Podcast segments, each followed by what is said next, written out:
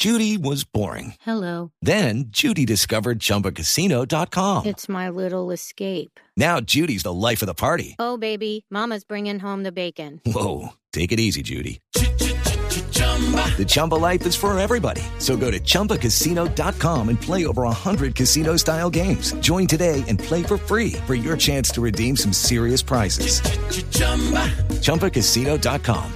No purchase necessary. Void where prohibited by law. 18 plus terms and conditions apply. See website for details. Hola, ¿qué tal? Muy buenos días. En eh, La Habana, Cuba, son eh, las 10 de la mañana y 4 minutos. Y hay que señalar que eh, sí lo hicieron y no lo hicieron. Eh, sí lo hicieron porque las FARC llegaron a la mesa de negociación casi 45 minutos después de lo que usualmente lo hacen. De hecho, estaban preparados anoche para eh, leer lo que eh, ya publicaban algunos eh, medios como Blue Radio en su página eh, web. Pero han señalado eh, en su comunicado de hoy que están dispuestos a dos cosas fundamentalmente a implementar desde ya un- el acuerdo que tienen con el gobierno nacional para erradicar cultivos ilícitos en el país. Y en el segundo término, casi al final del comunicado, Carlos Antonio Lozada le recuerda al gobierno del momento histórico que están haciendo aquí en La Habana y de lo importante que es llevar a buen puerto este diálogo de paz. Escuchen lo que dijo Carlos Alberto Lozada al finalizar su comunicado.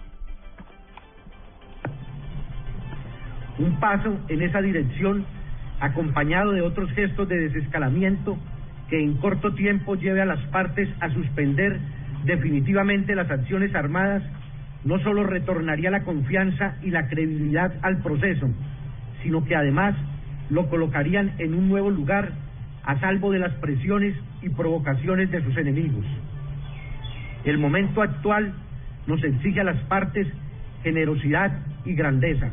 Grandeza, dice Carlos Alberto Lozada, porque el proceso de paz debe continuar y llegar a otro puerto. Pero escúcheme bien, estas son, este es el segundo discurso de las FARC en esa misma tónica. Ayer, por ejemplo, decían que fue muy importante que los órganos de investigación hubieran establecido que las FARC eran los responsables de los ataques terroristas en la capital de la República, que exaltaban esa investigación que se había hecho y que invitaban al gobierno a retornar a ese ambiente de tranquilidad y de buena negociación que se tenía antes de las muertes de los soldados y antes de los bombardeos eh, en el departamento de Chocó que cobraron la vida de 27 personas. Así están los diálogos aquí en La Habana, una posición, si se quiere, bastante conciliadora de las FARC en los dos últimos días. Carlos Barragán Rosso, Blue Radio.